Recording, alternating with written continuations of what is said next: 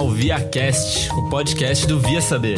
Eu sou o Felipe e estou apresentando pela primeira vez esse programa. Comigo aqui, Caio. Olá, eu sou o Caio Dalacqua. Lilian. Oi, eu sou Lilian Seiga. E para começar esse programa, ilustríssimo Pirula. Pois é, não é? Tava passando na rua aqui, me pegaram. Tava indo pro ponto de ônibus, comer um dogão. Não, fico muito feliz, agradeço muito o convite. Ainda mais agora que é, fiquei sabendo que eu vou ser o primeiro, né? Eu sou o primeiro, então tô muito feliz, muito honrado. Espero que eu tudo. atraia público pra vocês e não afaste. Pirulo, né? qual o título? Do quê? Do seu título. Qual é? O meu título? Meu título. YouTuber. Não, tá, não. Meu título, sei lá. Que, devia, devia ter feito. devia ter amado mais. Sua história acadêmica, qualquer.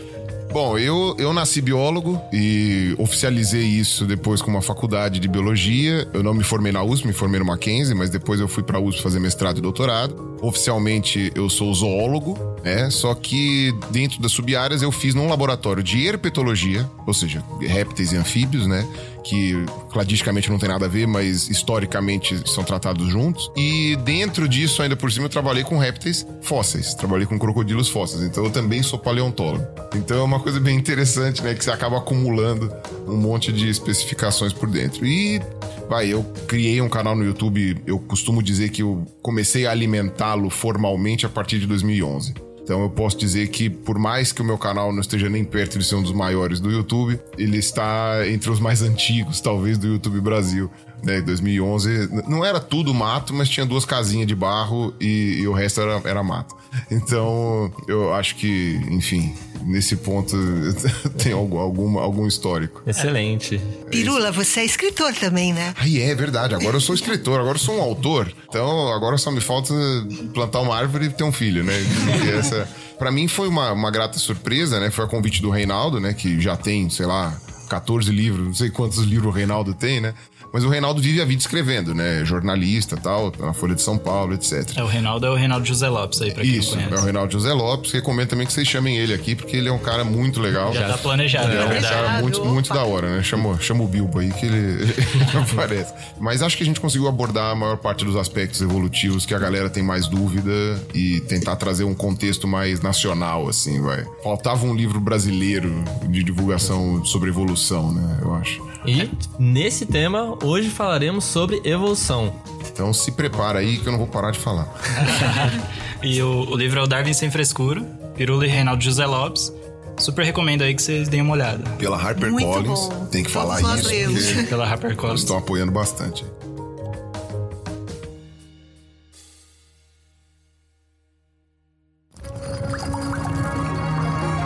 ViaCast, podcast do Via Saber.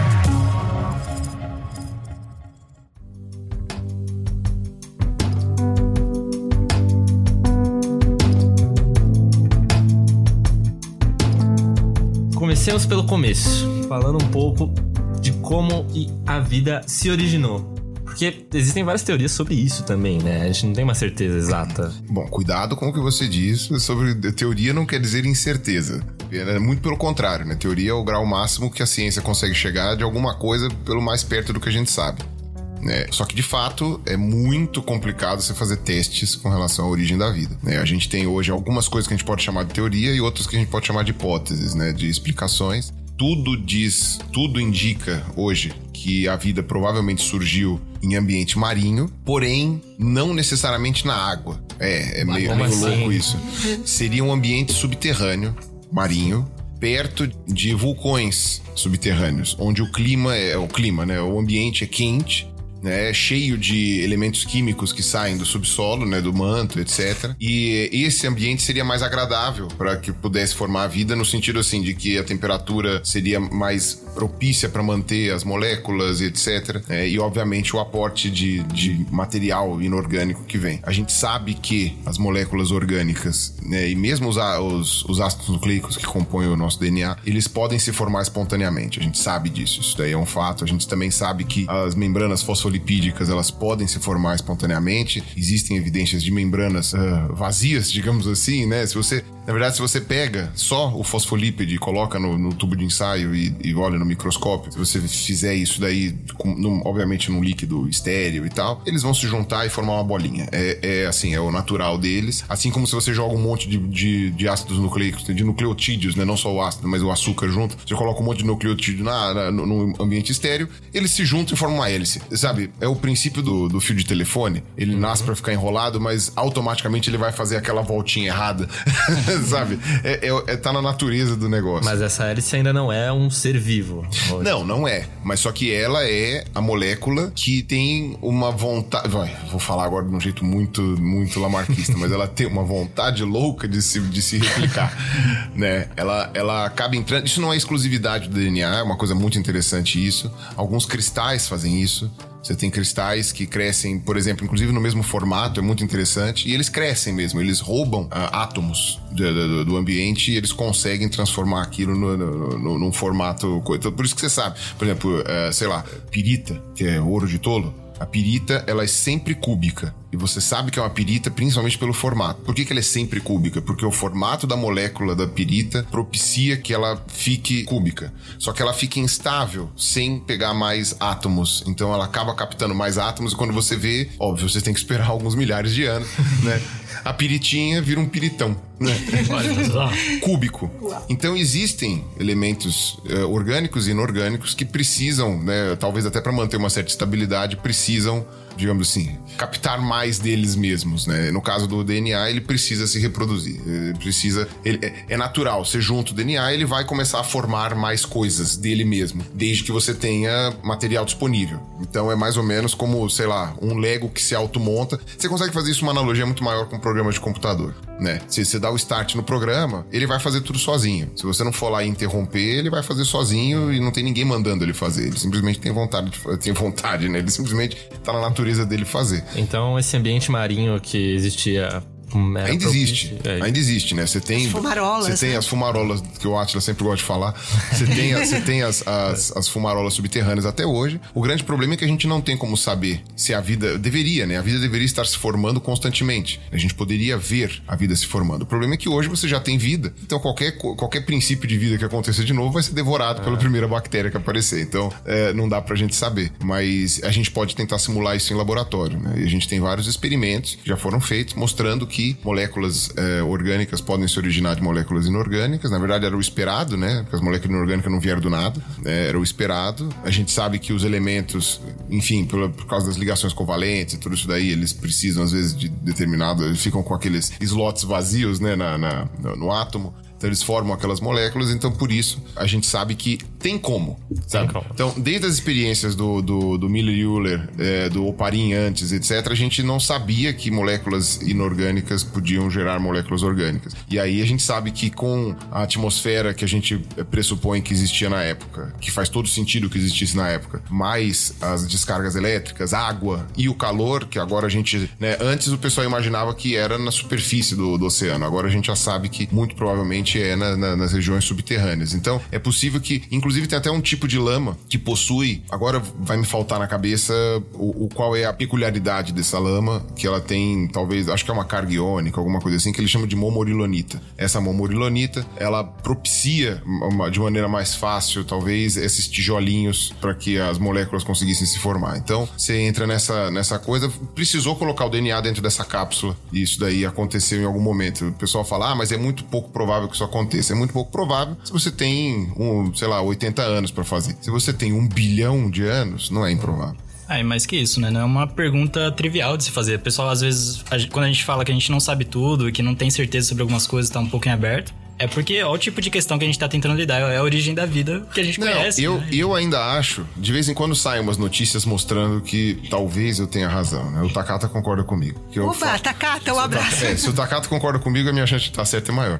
Mas o, sei lá, talvez nos próximos 20 anos, eu falei isso 5 anos atrás, então nos próximos 15 anos, a gente consiga reproduzir em laboratório já como a vida surgiu. Não é criar vida artificial, as pessoas têm que parar de confundir isso daí. É conseguir simular em laboratório o ambiente em que a vida surgiu e observá-la surgir. Né? Isso é uma coisa bastante difícil, mas é, talvez seja factível. Então, eu acho que em 15 então anos a gente talvez consiga fazer isso. Então, e aí a gente consegue testar de fato chegar e falar assim, ok, a gente não É, pode, a gente não pode dizer que foi isso porque a gente não tem como voltar no tempo, mas a gente fala, tem como. Se tem como, cala a boca aí, entendeu? Tipo, É o melhor que a gente tem hoje. é Exato, né? Então, a minha pergunta é: o que, que a gente então define como ser vivo? Até pra falar, ok, foi origem de vida ou mais ou menos o que a gente tem agora? O que, que como seria? Muito obrigado pelo convite, tchau. É a pergunta que pergunta vale um milhão de O que dólares. Não, isso é uma coisa complicada. Eu, eu, existem várias definições de vida, eu vou dar a definição que eu prefiro. Tá, de vida, que pra mim, até onde a gente sabe, né, são seres que conseguem se reproduzir e que precisam, em algum momento da vida, ter algum tipo de alimentação.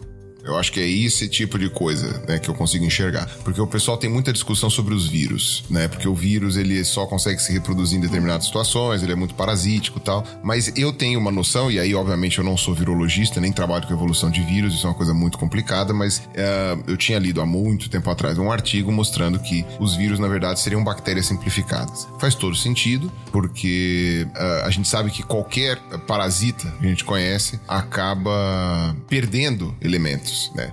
Então você vê que a tênia, ela deriva de um ancestral que possuía boca, possuía ânus, possuía cérebro, possuía tudo. A tênia virou um animal parasita, ela perdeu tudo. Perdeu boca, perdeu ânus, perdeu cérebro, perdeu qualquer coisa. né? Então, quando você observa isso, é muito plausível que o vírus seja, na verdade, uma bactéria, é, digamos assim, simplificada para uma vida parasitária. Pirula, Então- qualquer semelhança com alguns seres humanos é mera coincidência. É verdade. Vai né? perdendo tudo. Você começa a parasitar, é, você parasita, mas você sabe que. é, bom, né, não, mas aí se a gente ficar usando. É, no período de vida, né? Falar que isso passa pros descendentes, aí vira lamarquismo. Né? É difícil.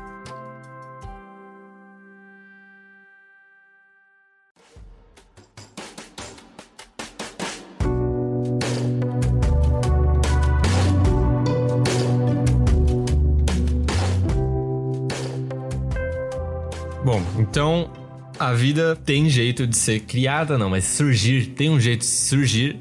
E ela surgiu e deu-se do que deu, desde esses materiais básicos até o que a gente tem hoje como hum, a vida moderna que, tem, que nós vivemos. Recente. A gente chama de recente. Vida né? recente. E alguém precisava fazer uma conexão, né? Como de lá veio pra cá. Sim. Alguém não, algumas pessoas, né? Sempre Algumas assim. pessoas, assim, a algum- história é alguém. mostra que muita gente trabalhou nisso, né, Pirula? Sim, é. O, o- a dúvida da, da onde surgiu a biodiversidade ela é muito antiga, né? Talvez todos os seres humanos em algum momento tenham se perguntado por que não somos só nós? Por que, que a gente tem outros tipos de bicho que não falam, não conversam, mordem, sabe? Mas ao mesmo tempo eles também morrem, eles sangram, eles comem, eles cagam. Tipo, eles se reproduzem, eles transam, eles transam muitas vezes também com, sei lá, um pênis e uma vagina parecido com a gente. Então, você consegue observar óbvias semelhanças entre outras formas de vida, né? Você imagina os primeiros seres humanos lá na savana africana, ou mesmo as, as espécies irmãs que a gente teve na Europa, na Ásia, né? Observando essas coisas e pensando, por que não somos só nós? Por que, que existem outros seres vivos com mais pelo, com menos pelo, andando em quatro patas, em duas? Tem planta. O que, que é uma planta? Sabe? A planta não se mexe, mas ao mesmo tempo, se você come, se se você planta no chão, ela nasce de novo, né? Então, quando você observa esse tipo de coisa, a origem da biodiversidade, ela é uma das grandes, uma das grandes perguntas da, da, da humanidade. E teve várias maneiras de explicar. Na verdade, cada eh, grupo humano, né, que a gente talvez possa chamar até de etnia, dava uma explicação pessoal para isso. né? Então você tem os mitos de criação em cada um dos povos, tá? Discute-se que talvez os Piranhã não tenham, né? Que é uma tribo lá da, da- da- acho que da Calha Sul do Amazonas. Precisa passar isso Mas- pro ruas, hein? Ele vai É, ah, sim, é. Mas o, mas aí talvez é é um caso muito, muito atípico, né? Todos os outros a gente sabe que tem pelo menos um tipo de mito de criação, de explicação de por que, que a biodiversidade existe da forma como existe. Então a, gente vê que isso era uma pergunta que sempre incomodou as pessoas. Só que a gente sabia que os seres vivos, né? Quer dizer, os seres humanos, eles tinham uma noção muito limitada da, bio, da biodiversidade do mundo. Imagina, o, um grupo viking que vivia na Suécia e tinha uma noção de meia dúzia de bicho e três, quatro tipos de planta. Né? A, a extraordinária fauna e flora da Suécia não permite que você saiba muita coisa. Quando eles começaram a viajar para outros lugares, para o Mediterrâneo, por exemplo, deve ter sido um choque. Mas quando você vai olhar esse histórico, né? Só com as viagens do ser humano, quando ele começou a viajar, é que ele começou a observar que a biodiversidade não era só aquilo que ele estava imaginando, né? É, é muito fácil um mito de criação abarcar uma explicação, sabe? Lá, um, um, dilúvio, um, um, jardim do Éden, qualquer coisa assim. É muito fácil ele abarcar uma explicação para uma meia dúzia de animais que você conhece num determinado lugar. Sabe? Agora, quando você começa a imaginar, tipo, você, você sai por aí, você encontra um tamanduá, um tatu, sabe? Uma ave do paraíso, um ornitorrinco, sabe? Você começa a encontrar esses bichos, as coisas começam a não encaixar mais direito. E principalmente a questão biogeográfica, né? Vivendo só onde eles vivem, né? É, esse tipo de perguntas é que começaram a motivar as pessoas e elas só foram possíveis de fazer quando o ser humano passou a ter conhecimento da biodiversidade mundial. Quando isso aconteceu? No período colonial, no, na época das grandes navegações. Né? Então, meio que era esperado que fosse surgir na Europa, né? Inglaterra, Alemanha e França, que eram as grandes. É, e Espanha também, né? Mas é que quando começaram as ideias dos grandes naturalistas, a Espanha já estava começando a ficar endividada já. Mas de qualquer jeito, foram os materiais é, também pegos nas colônias espanholas que permitiram isso. Aliás, né? essas grandes viagens, essas grandes movimentações do, do pessoal na época das grandes descobertas, é, trouxe também novas visões da cultura, né? Não só em termos de animais, de fauna, flora, etc., mas de vidas diferentes, de cotidianos diferentes. É, né? isso, imagina, né? Junto com essa fauna, para o europeu daquela época, você encontrar pessoas de pele preta, de olho puxado, né? Era tão bizarro quanto. Você passa a questionar o limite do que é humano, do que não é. Tanto é que por muito tempo, né, os europeus não consideraram, né, as outras etnias como sendo humanas, Sim. né? Então, quando você vê esse tipo de, de observação, você vê que realmente se colocando no lugar dele e vice-versa, né? A gente gosta de lembrar sempre do ponto de vista europeu, porque eles deixam as coisas mais escritas e tal. Mas você imagine para um africano de repente chega um bando de gente albina. Então você imagina o que deve ser, né? Esse tipo de, de, de, de encontro de, de, cultura. Eu ia falar choque de cultura, mas é, é, é, tá certo palestrinha. Mas, oh, mas quando você vê esse tipo de coisa, realmente foi uma coisa muito chocante. Mas a gente gosta de lembrar porque quando a gente conhece a ciência ocidental da forma como a gente, como a gente denomina, isso já é pós-iluminismo, vai, digamos assim, lá na, na, na, Europa. Mas você teve ideias sobre a origem da vida que não eram meramente religiosas, ainda na Europa, que a gente sabe, na Europa e, na, e no Oriente Médio, ali no começo da Ásia, pelo menos vai, alguns séculos antes, alguns milênios antes, talvez, né? Mas foram pinceladas, foram ideias muito bem boladas que aconteceram, né? Você tem o é, era o Anaximandro mesmo? O Anaximandro de Mileto. Que né? deu a coisa? É que, Na verdade, o Anaximandro de Mileto, ele ainda. A ideia dele não era tirar do místico, é que ele pensava no conceito de evolução já. Onde ele imaginava que o Sol era uma fonte de energia, de vida. Isso alimentava os seres aquáticos e esses seres aquáticos que viriam depois evoluiriam, né? Eu estou fazendo aspas com as mãos, para serem os seres terrestres que a gente conheceria. E isso no século 6. Não, não, antes de Cristo, eu acho. Anaximandro, eu acho que deve ser antes de Cristo. Antes de Cristo. É, eu acho que é. Antes o... da Era Comum. É, antes da Era Comum, antes é. da Era Comum. O era que, Comum o... parece coisa de Terra-média. Mas... É, então, mas é. Agora, o, o Anaximandro, ele tinha essa coisa da água também, né? Da, de que a vida teria vindo da água e que uhum. nós teríamos vindo da água. A essência do, dos animais terrestres seriam de animais marinhos. E de alguma forma ele acertou, né? É. né? Tecni... todo errado. Não, não, cladisticamente a gente é peixe, né? Nós somos peixes ósseos, né? De nadadeiras lobadas. É, tecnicamente é isso que nós somos. Né? Só que muito, muito, muito, muito, muito especializados.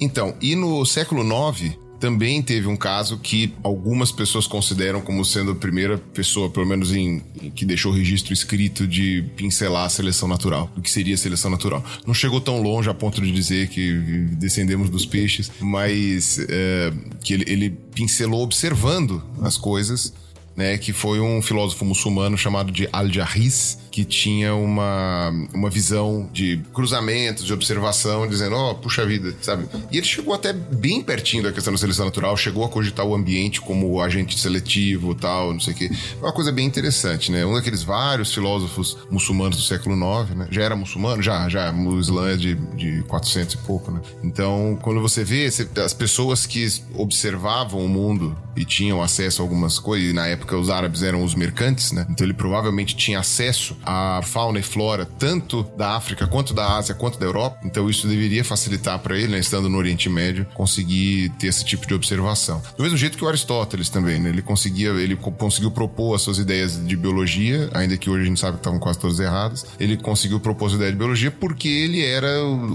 o, o professor do Alexandre Magno, e o Alexandre o Grande viajou para todo mundo e trazia as coisas para Aristóteles, né? Então, por isso que a gente teve essa, esse acesso, né? Então sempre tem a ver com acesso. Sempre tem a ver. O Anaximandro, no caso, foi um cara, um cara mais, mais especial, digamos assim, mas sempre tem a ver com acesso. E aí, quando, é, voltando agora pro período iluminista lá na Europa, e já quase chegando na era vitoriana, um pouco antes ainda, né, final de 1700, você já tinha entre os, os naturalistas da época a ideia de que os seres vivos mudavam de que eles não eram fixos. Os né? pombos, né? Eles faziam muita coisa com pombos já, né? É, então, tinha vários estudos e mostrava, só que isso é, tinha alguma controvérsia. Então, por exemplo, o pai da paleontologia, que é o, é o, o Barão de Cuvier, lá da França, até hoje o Museu de Paris é o, é o museu do Cuvier, sem, sem tirar nem pôr, eles mantiveram praticamente tudo que tinha lá desde 1700 bolinha. E o Barão de Cuvier, ele era catastrofista, ele era muito religioso, então ele... E, e já a ideia dele era muito revolucionária para a época, porque ele estava dizendo que a vida não acabou em apenas uma catástrofe, como o dilúvio, por exemplo. Ele dizia que o dilúvio foi a última. Teve várias outras, o que implicava em você ter uma terra mais antiga do que se imaginava. Uhum. Então, isso talvez né, tenha sido um choque na época, mas ainda assim ele era fixista e criacionista, obviamente. Né? Ainda que a gente não pudesse chamar de criacionismo na época, porque você só consegue chamar de criacionismo quando surge uma ideia concorrente, né? Como ainda não tinha nenhuma. Né? Então, você teve essa questão do Barão de Cuvier e dentro da própria França teve as pessoas que eram os transformistas, que era o contrário dos fixistas, que falavam, não, as espécies podem se transformar uma na outra. O que mais ficou notório, porque foi o que teve mais coragem de escrever um livro sobre isso, foi o Lamarck, né? O Jean-Claude Lamarck, que foi um cara que lutou muito a vida toda, ele era botânico, exoólogo e um monte de coisas, mas ele focou bastante em plantas no começo. Pra você ter uma noção, o Lamarck foi o cara que separou pela primeira vez os animais invertebrados e invertebrados, né? Foi o primeiro cara que fez isso, ainda que a gente saiba que separar animais invertebrados e invertebrados é como você separar a humanidade em pessoas que chamam João e o resto. Né? pior. Não, pessoas que chamam João ainda é muita coisa. Sei lá, pessoas, pessoas que chamam Wesley e o resto.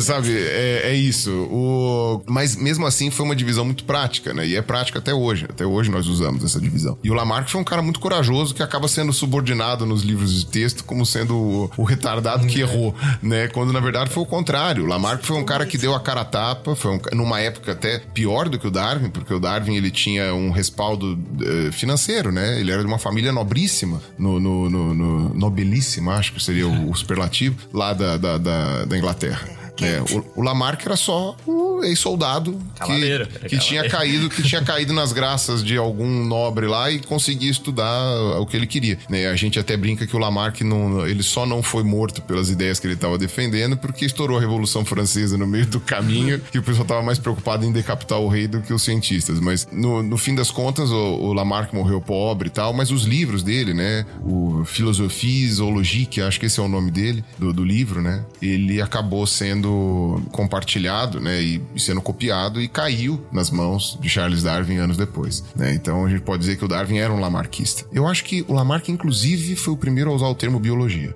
É, então é muito interessante. Só que a ideia do Lamarck era a ideia de que um animal se transformava em outro, uma planta se transformava em outra, mas ele não propôs nada com relação à seleção natural. É, ele dizia, né, por isso que eu falei a questão das moléculas é. lamarquistas, que os seres vivos tinham vontade de evoluir. Né? Eles tinham uma vontade interna que, sei lá, podia ser etérea, podia ser divina, não importa. Era uma vontade de evoluir. Né? E por isso que você tinha essa questão do uso e desuso. Então, tecnicamente, se eu ficasse fortão durante a vida, o meu filho nascia fortão. Então, ia ser um upgrade bom, né? Tem... não sei se não, ia ser estranho. Não ia ser, não. Não ia ser, não. Tem que sofrer, velho. Você não sofre, você não dá valor. Você tem que sofrer, é. né? Sofrimento cria caráter, né? Sofrimento cria caráter, cria caráter. Né? Num, num certo nível, né, é, gente? Aquela coisa. Também. Ah, não, tá, tá certo. Vai, tem, tem, tem alguns sofrimentos criam um velório, né? Mas tudo bem. Mas... É como não vacinar seus filhos, por exemplo. Sim, sim. Então, mas de qualquer maneira, quando você observa esse, esse cenário da época, né? Era uma coisa bem. É, já tava andando, né? O pessoal costuma às vezes falar que o Darwin ele chegou do nada e, e brotou da cabeça dele uma ideia mágica, quando na verdade já era consenso na academia científica, pelo menos desses três países onde existiam naturalistas, né? Que era, seria três ou quatro, vai, dá para colocar a Holanda também ali, que seriam os, né, a Alemanha, a Inglaterra e a França, né? Que eram os top de linha dali, do, do, do naturalismo. Quando você vai olhar esse, esse cenário, a maioria já era meio que transformista, já não era mais fixista. O fixismo não morreu com o Cuvier, mas ele foi sendo deixado de lado. Depois disso, né, aí quando o Darwin teve a oportunidade de viajar ao mundo, ficou cinco anos rodando o mundo tal, o Darwin ficou muito curioso quando ele, ele bolou a ideia da seleção natural, né, ou seja, dos seres vivos serem os, os, o mais adaptado é o que mais reproduz. Então é aquele que e é o ambiente que seleciona. Então, se o ambiente está frio, aquele que tolera mais o frio sobrevive tempo suficiente para deixar mais descendentes. Né? E aquele que não aguenta bebe leite. Né? Então É, hoje a gente sabe que nem tudo é seleção natural, mas, mas mesmo assim a ideia básica da seleção natural foi o que deu o start na cabeça de todo mundo. Isso sim foi a grande novidade do Darwin. A seleção natural e a seleção sexual, né? Que também é um tipo de seleção natural muito peculiar, que é a seleção natural gerada pelo parceiro e não pelo ambiente quando você vê, e assim, 99% das espécies é sempre isso, é a fêmea que escolhe. Aliás, o macho isso que é você falou muito legal no vídeo seu. Mais investimento, mais seletivo, né? A pessoa que, ou o ser, o organismo que investe mais tempo, ou, por exemplo, no caso de fêmeas com óvulos, que produzem um óvulo só, enquanto os machos produzem um monte de espermas, etc., ela investe mais tempo ou mais recursos e daí ela é mais seletiva, né? Ela que escolhe. Sim, é, eu, eu concordo com isso, né? Eu, eu, eu concordo. Eu digo isso porque tem algumas pessoas na academia que já estão começando a questionar essa ideia dos valores aí, do, do peso do sexo. Mas eu ainda acho que é a ideia que explica melhor. Explica melhor justamente esse tipo de coisa. Aí, por exemplo, que nem né, em aves é muito comum ter um dimorfismo sexual muito grande. Pavão, que, que o próprio Darwin pesquisou e uma dos experimentos, aqueles experimentos incríveis que ele fazia no, no jardim dele, e ele foi atrás dos pavões e via que que os pavões que eram mais vistosos eram mais escolhidos. É, e, e você tem que pensar, por exemplo, que nem a pavoa, né, ou as, as outras fêmeas de outras aves, são as que ficam mais vulneráveis a uma série de coisas. Elas têm que pôr os ovos, é, esses ovos depois elas têm que tomar conta, né? A, obviamente que não tem uma gestação, mas produzir esses ovos é um gasto muito grande. É um gasto que ela não tá usando, sei lá, para se alimentar, para gerar o funcionamento do seu próprio organismo. Então, uh, para fêmea, geralmente uma cor muito vistosa é um problema. Ela fica mais fácil de ser encontrada pelos predadores, ela fica mais fácil de perder os ovos na mão de, de alguém. Então, o que acontece? Quando a fêmea escolhe o macho, ela tá escolhendo pensando em tudo. Pensando, né? Ela não tá pensando. Mas assim, o que é, o que indica é que ela ela ela foi programada para Isso, ela foi programada para perceber que aquilo ali é o que vai facilitar a vida dos, do, a vida dos filhos dela e a maneira como ela vai conseguir sobreviver a esse cuidado, né? Então, a ideia do Darwin que realmente essa só ele teve, pelo menos ah, naquela época, foi a seleção sexual. Mas a seleção natural, o Darwin, ele ficou muito surpreso quando ele recebeu um manuscrito na casa dele, quando ele já estava cozinhando há mais de 20 anos a ideia do, do, da seleção natural, né? Mas ele queria ter certeza, então ele testou com pombo, testou com craca, testou com tentilhão, ele testou com todos os bichos possíveis que ele tinha acesso para ver se ele estava certo. Ele recebeu uma carta de um cara que estava na Indonésia, que era um outro inglês, e ele chegou e, e falou, e o cara basicamente estava descrevendo o mesmo mecanismo dele. Aí o Darwin caiu para trás e falou assim: "Putz, caceta. Moiou. Vou é. publicar. Não, aí beleza. O, se você for parar pra pensar, o, o, Wallace, que foi esse sujeito, né? Ele era um cara que era, digamos assim, era um biopirata, vai. Ele era uma família muito pobre, não tinha dinheiro, e ele vivia de viajar ao mundo, pegar espécimes e vender pros colecionadores na Europa. Era basicamente isso que ele fazia. E a vida dele foi toda ferrada. Ele tinha um azar danado, assim. Ele era um cara que nasceu é, pé frio, assim, no sentido, vai, é, da brincadeira aqui, mas quando ele teve essa ideia da seleção natural, ele estava na Indonésia, numa crise de malária, no meio, da, numa, do meio de uma febre. Então você para pra pensar, o Darwin ficou 20 anos para ter uma ideia, enquanto o cara numa febre de malária teve em 5 minutos, né? Então, Mas o Darwin mandou fez uma muito carta... experimento e isso desenvolveu o método científico. Não, não, incrível, com, não, é. com certeza, mas não, não tô desmerecendo o Darwin, mas você imagina a cara dele mas quando ele viu isso daí, né? Tipo... lá difícil e ainda mandou uma carta com a teoria dele para outro cara que falou, essa teoria é minha. Não, mas o, o problema... Não, mas para pra pensar, por exemplo, hoje, se você tem uma ideia brilhante, pra, do ponto de vista científico, é normal que você queira conversar com o maior especialista na área para você ter certeza do que você tá falando. O maior especialista na área pode te ajudar ou ele pode roubar a tua ideia.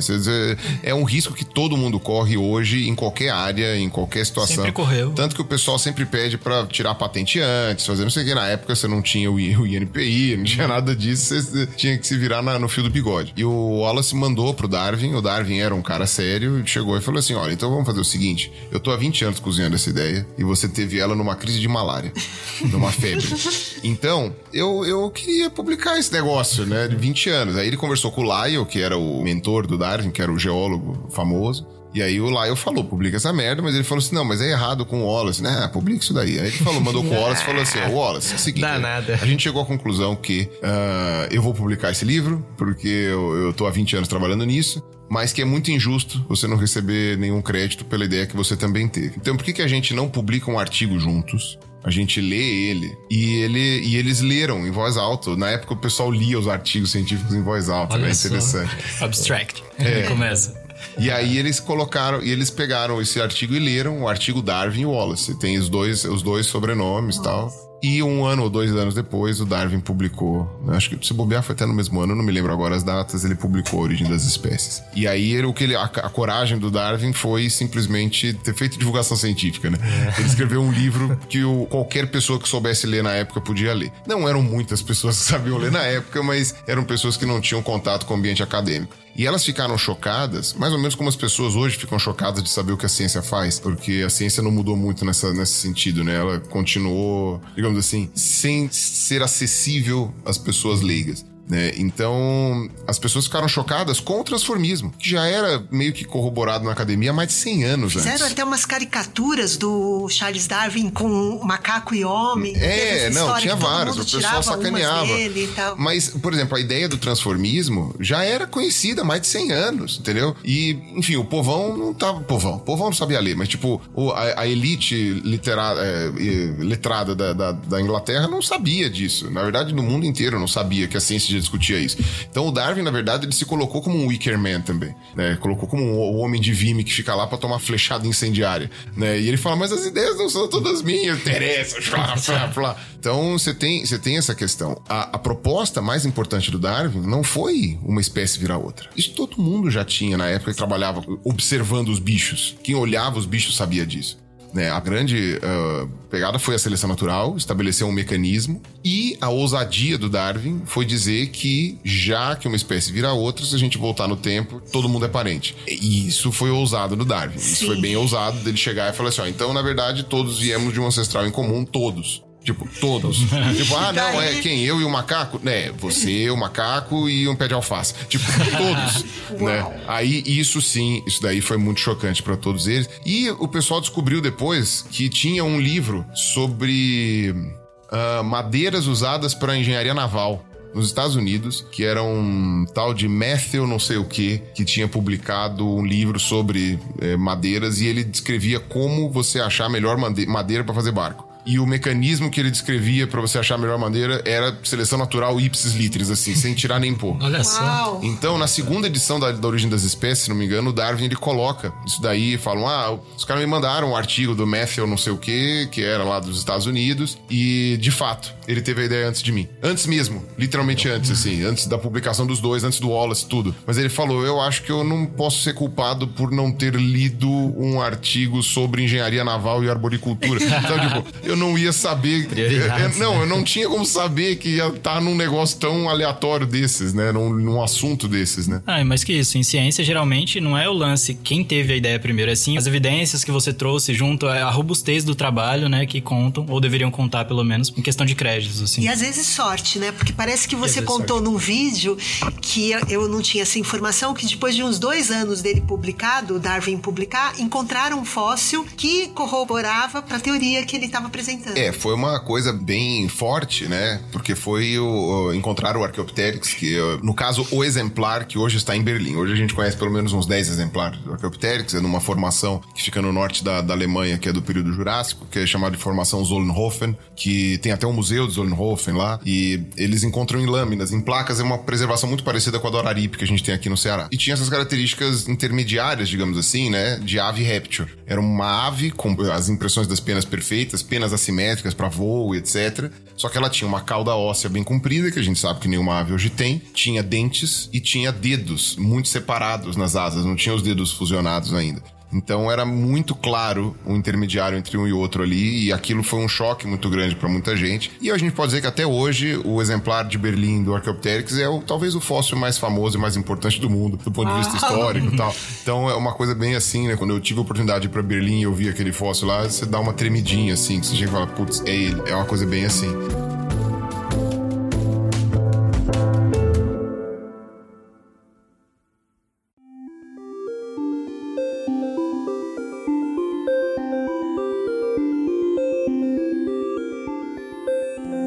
Exemplo, uma coisa que é uma discussão célebre, né, na, na, história, principalmente na história, na história da ciência e tal, né, o pessoal que estuda isso, é sobre a questão do Darwin e o Mendel. Porque o Darwin e o Mendel eram contemporâneos, o Mendel era um pouquinho mais jovem que o Darwin.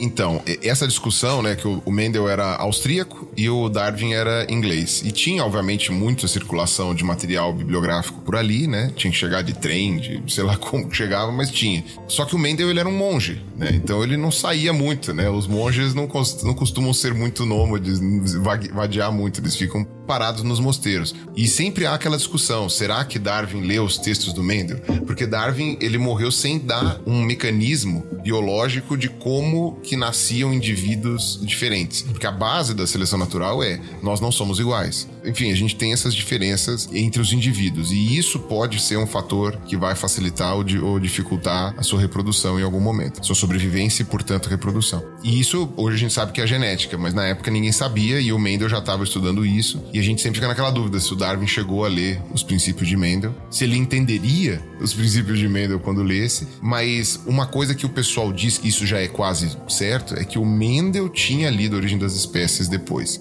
Ele já tinha, obviamente, feito os experimentos dele, mas ele chegou a ler a origem das espécies. Então teve todo esse debate, né, na época, do ponto de vista é, acadêmico e também entre as as populações, né, entre as pessoas que leram. Então o Archaeopteryx ele caiu como um tijolo, na verdade, né? Porque o pessoal falou, bom, beleza, o Darwin provavelmente tem razão. Só que o mecanismo de seleção natural, até 1902, 1903, ele estava começando a ser desacreditado na academia. O pessoal estava começando a duvidar dele, porque não achava evidências de que pudessem manter aquilo ali, justamente porque não sabia o mecanismo na qual nasciam indivíduos diferentes. Estavam tentando bolar uma coisa diferente. E foi aí que né, alguns alunos da Academia de Viena ressuscitaram estudaram o, os trabalhos do Mendel e falaram: olha só, o Mendel ele pode estar tá certo, né? Então aí começaram a estudar genética e no fim das contas a galera conseguiu depois concluir que um era o mecanismo que ajudava no outro. Então, quer dizer, isso daí 1905, 1906, né? E o que acontece? No fim das contas, ou depois que o Darwin faleceu e etc., ele conseguiu colocar em carta um pedido para a sociedade britânica, na, do Museu Britânico, para dar uma aposentadoria para o Wallace porque o Wallace era um fudido, não tinha dinheiro para nada, e tinha voltado para Inglaterra e não sei um tostão no bolso, sem o reconhecimento devido, e falaram assim: olha, Wallace, a gente vai tentar arrumar uma aposentadoria. Ele foi tecnicamente o primeiro cientista a ganhar uma aposentadoria no mundo. Olha só. Né? E o Wallace, ele ficou lá no Museu, no museu Britânico, né? E eles falaram: por que, que vão dar uma aposentadoria para ele? Pô, o cara viajou o mundo, pegou malária, teve um monte de doença, tá com 70 anos, ele tava com 70 anos na época. Então eu falei assim: ah, então a gente vai dar uma, uma grana para ele, um saláriozinho dele pra ele não morrer morrer de fome e tal. Beleza, Darwin deixou isso por escrito, tal, o pedido oficializado antes dele falecer e tal. E aí, o que acontece? No fim das contas, o Wallace viveu até os 93 anos, se não me engano. Então ele ficou 20 anos pegando dinheiro do Museu Britânico. Esse acordo não saiu tão barato pro Museu Britânico. Quando o pessoal ressuscitou a seleção natural do Wallace por causa da genética e tal, não sei o que lá, o Wallace ainda estava vivo, né? Ele foi morrer em 1915, né? Então, quer dizer, o Wallace teve toda essa. Deu toda essa reviravolta e no fim das contas enterrou todo mundo, né? então, vai, digamos que no final. e, e a galera, né, por exemplo, lá no Museu, no Museu de História Natural de Londres, não tinha né, um, devido, um devido reconhecimento ao Wallace, né? Que também é filho da terra deles, né? Britânico também, né? Dizia ele que até descendente do William Wallace lá, de que libertou a Escócia e tal, não sei o quê, mas todo mundo tem sobrenome Wallace lá, fala que é descendente, né? Então, não conta agora, acho que faz dois anos, o Museu Britânico tirou a foto do Owen, o estátua do Owen, que era o curador na época, mas o Owen era um tirano, né? Ele era, foi, era o dono do Museu Britânico, ele ferrou a vida de muita gente. Nossa. E tiraram essa estátua do Owen, lá do Museu Britânico, né? Eu, eu, quando eu fui na coleção lá, a estátua do Owen tava dentro da coleção, tipo, tava escondida, e puseram um quadro do Wallace. Então, finalmente ele recebeu o devido reconhecimento 100 anos depois. depois. Não, 100 anos. Acho que foi, acho que foi 2015. Literalmente 100 anos depois que ele morreu, se não me engano. Então você vê que finalmente ele recebeu o devido reconhecimento dos próprios conterrâneos dele, né? Pra vocês terem uma noção. E, Pirula, a gente tá falando bastante de evolução. Há quem diga que nada na biologia faz sentido, senão a luz da evolução. Talvez seja até a citação literal aí. Já dizia Teodoro Stobzanski. E quais motivos que a gente tem para de fato ver a evolução como a espinha dorsal da biologia? Ou seja, quais as evidências que a gente tem, ou pelo menos as principais que você diria, pra gente acreditar nisso, acreditar entre aspas? Mas por que a gente pode dizer que nada na biologia faz sentido sem evolução? Porque todas as áreas da biologia mostram evidência da evolução e só funcionam mediante uma explicação evolutiva, tá? Se você tira a explicação evolutiva, você tem um amontoado de dados que não querem dizer nada. E aí, literalmente isso. Os dados não querem dizer nada e aí você pode optar para mágica, que é uma opção que muitas pessoas optam, né? Literalmente para mágica. E aí você para a ciência, você não pesquisa mais nada, você não precisa. Você, uma explicação mágica explica qualquer coisa. Explica desde porque o ônibus não passou na hora até porque que, enfim, a gente tem a biodiversidade atual. Então, se você tira a evolução, você não tem nenhuma outra ideia que consiga explicar isso. Quer dizer que ninguém nunca vai inventar uma ideia melhor? Ou, ou achar uma ideia melhor? Pode ser. Mas é aquele tipo de, coisa que tá numa probabilidade tão ínfima, porque faz tão assim, sabe? É, tá tão claro e nítido e, e cristalino e transparente isso daí que fica muito difícil que não seja isso. Todas as áreas da biologia, todas. E aí, quando você entra em genética, nem precisa falar, né? Todas as áreas da biologia só fazem sentido por causa da evolução. E a gente tá falando de um cara que cunhou essa frase na década de 70, né? É, pra vocês verem o poder disso aí que a gente tá é. comentando. E além de descrever o que já tava aí, que a gente tinha de fósseis e tal, a evolução já fez alguma previsão? Porque em física, eu sou da física, né? Em física a gente costuma ver assim, ah, beleza, faz sentido com que a gente meio que já sabia ou conhecia mais ou menos, tipo, grudou as coisas, montou um pouquinho quebra-cabeça.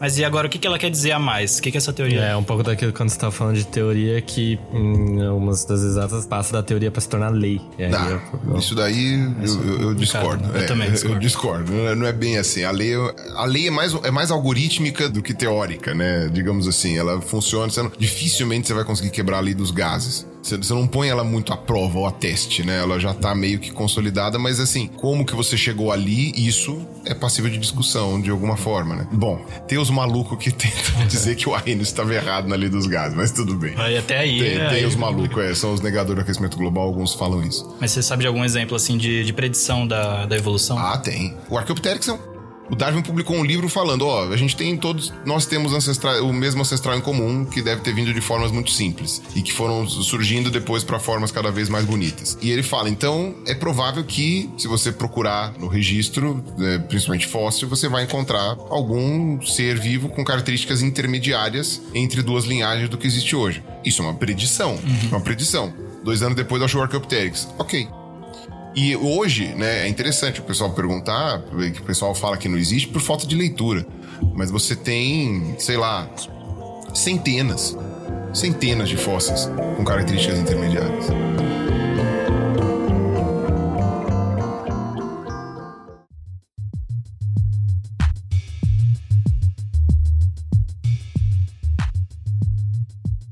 Né? Outra coisa que foi muito importante para colocar a evolução em teste, a idade da Terra. E aí entram mais os físicos e o pessoal que até se desdobra para astronomia um pouco, né? Porque a gente tá falando de planetas, né? No caso, um planeta, mas tá falando, né? Que teve todo o desenvolvimento de, de como isso daí foi construído.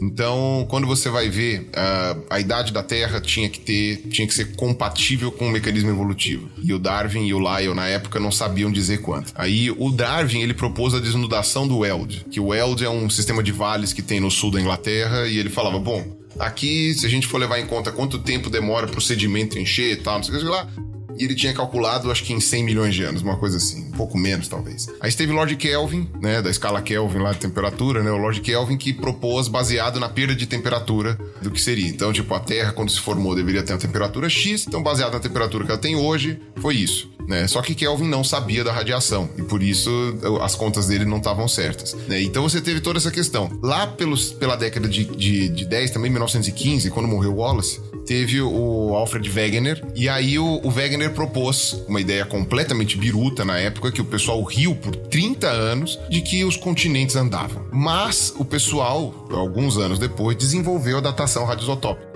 Quando eles desenvolveram a radiação radioisótópica, o que acontece? Uh, aquilo foi um teste muito claro, porque eles desenvolveram um mecanismo de datação baseado primeiro em coisas mais recentes, né? O carbono 14 foi o primeiro, mas o carbono 14 ele, ele data o fóssil, não data rocha, essas coisas. E aí começaram a desenvolver outros métodos baseados em outros elementos químicos, e aí eles viram tipo, olha, de fato isso funciona. Então vamos fazer os testes.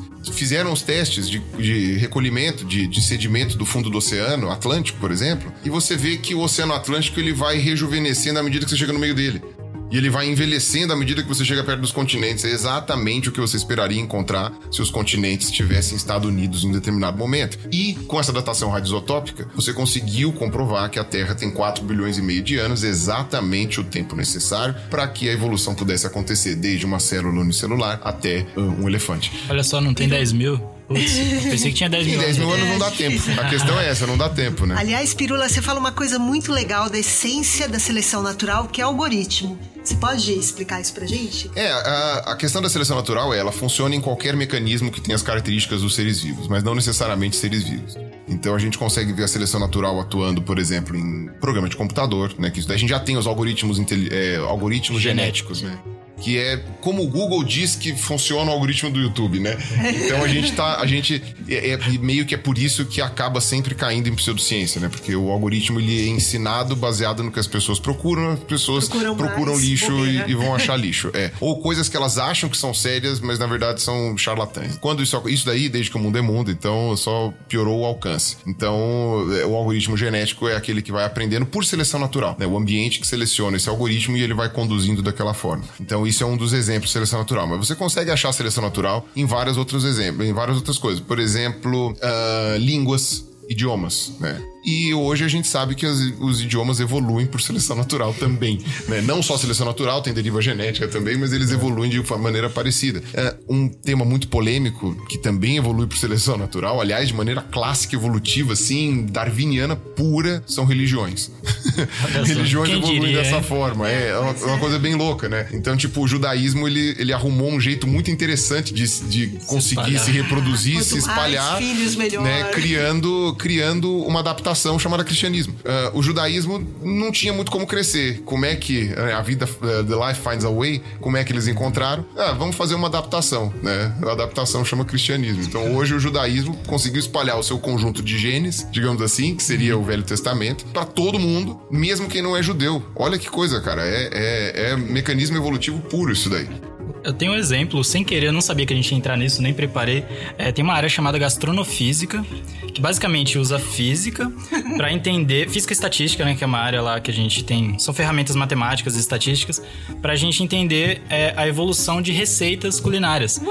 E mais que isso, junto a isso, usam mecanismos que meio que fazem um paralelo com seleção natural. Então, tipo, mesmo nesse sentido que você falou, assim, é mais uma analogia, só que é uma analogia bem até razoável e é outro é, exemplo disso. Caio da Laco é conhecimento. Não, mas sempre foi, né, coitado? Não, mas o, o, o, quando, quando você vê, a, a religião ainda você tem um pouquinho de lamarquismo. Idioma não. Idioma é darwinismo, assim, ninguém percebe, ninguém cria um idioma porque quer. Tirando o cara do Esperanto, tirando o Tolkien que criou o, o, o, o Queen. Mas tirando isso, né? E, e, obviamente que não são pessoas muito falantes, né? Uh, ninguém nasce falando, ah, vou criar um idioma novo, vou fazer não sei o quê. Não, você nasce ah, querendo se, se, querendo se comunicar com seu pai, querendo se comunicar com seu filho, né? Com sua mãe, com sua filha. Pedir comida. Então, e... exato. Então, uh, essas diferenças vão acontecendo literalmente por mecanismo evolutivo aleatório, do mesmo jeito que acontece com os nossos genes. Sobrevivência do mais apto, no caso, quem vence uma guerra, quem perde uma guerra quem fala mais fácil, quem fala menos fácil. Então, quando eu falo que é um algoritmo, né, o algoritmo ele é, do ponto de vista matemático, é, meio que assim, uma, um determinado tipo de, de, de sequência que vai gerar um resultado previsto. Então, sempre que essa sequência acontecer, você tem aquele resultado. Quais são as sequências da teoria evolutiva? Vamos ver se eu lembro na ordem os quatro. O primeiro é da seleção natural, não é da teoria evolutiva, da seleção natural, especificamente a seleção natural, que é um dos mecanismos evolutivos. É variação individual, você tem que ter uma variação individual né, entre, entre as, os elementos daquilo ali. Dois, você precisa estar submetido a pressões, a pressões ambientais. Então, por exemplo, sei lá, a minha, a minha diferença individual permite que eu sobreviva melhor ao frio. O meu código binário permite que, sei lá, eu consiga passar num e-mail e a pessoa abre porque é um idiota, sabe? Então, você consegue ter essa seleção ambiental.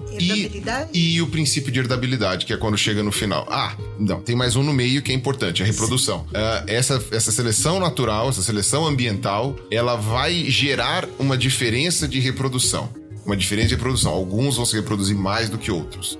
Então, mesmo usando esses exemplos que eu dei, você vê que vai ser mais fácil reproduzir né, para aqueles que são mais que têm mais a, a aptidão do que para os outros. E a hereditariedade, isso tem que passar para a geração seguinte ou para qualquer coisa que seja seguinte, porque senão não rola. Né? Então, não adianta nada eu ficar fortão e, e conseguir me reproduzir melhor e conseguir fazer não sei o que, se isso não estiver gravado de alguma forma nos meus genes para que eu possa passar para meus descendentes. Então, nesse caso, tanto os idiomas quanto as doutrinas religiosas religiosas, quanto as preferências gastronômicas, preferências não, né? As, a, a, a, cultura gastronômica, quanto, sei lá, os programas de computador, eles têm essa capacidade de replicação. Pirula, uma provocação agora. É... E o Elo Perdido? Que é. história tem em torno disso daí? É, o Elo Perdido era uma série bem tosca dos anos 70.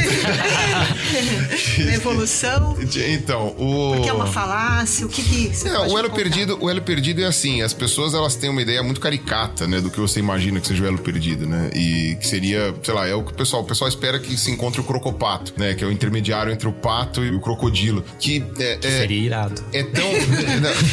quase um ornitorrinco. É quase um ornitorrinco. O crocopato, na verdade, ele é uma criatura que você pode procurar aí, chama Proterosucos. Então, ele não precisa de um elo perdido pra gente entender a classidística. Não, não então, o grande, pro, o, o, o, o, grande problema da, da questão do elo perdido é que o pessoal tem essa visão visão é, caricata de que você acha que é uma coisa transitada, sabe? Tipo, ah, pra que, pra que, que serve meia asa se, se só a asa inteira serve pra voar? É, e a meia asa serve pra muita coisa, né? Serve pra muita coisa. Ela, você pode planar, você pode, sei lá, usar ela pra guardar alguma coisa, sei lá, um filhote, água da chuva, não sei, qualquer coisa. Então, quando você para pra pensar nisso, né? O elo perdido, ele é uma busca idiota dentro do, do, do contexto evolutivo, não é isso que a evolução propõe, né? Não existe um elo perdido e se ele existe, eu, óbvio, existiu um ancestral em comum. Isso a gente tem, né?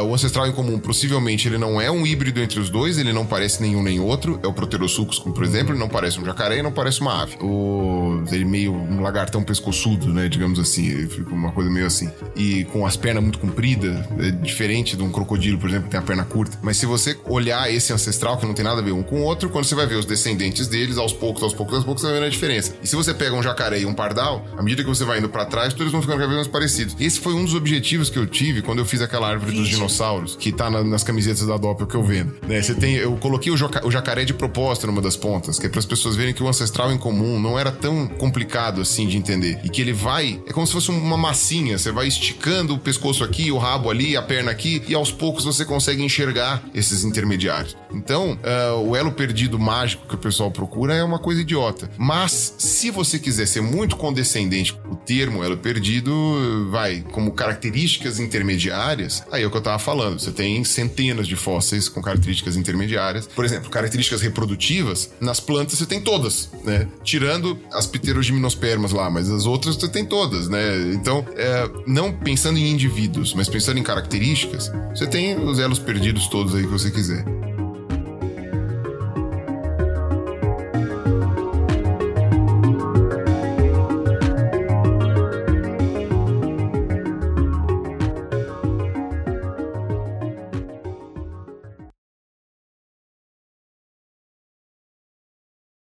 Esse podcast só foi possível graças ao apoio do Jornal da USP.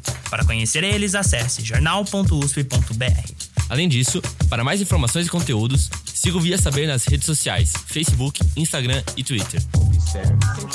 Observe. Questione. Hipotetize. Experimente. Divulgue.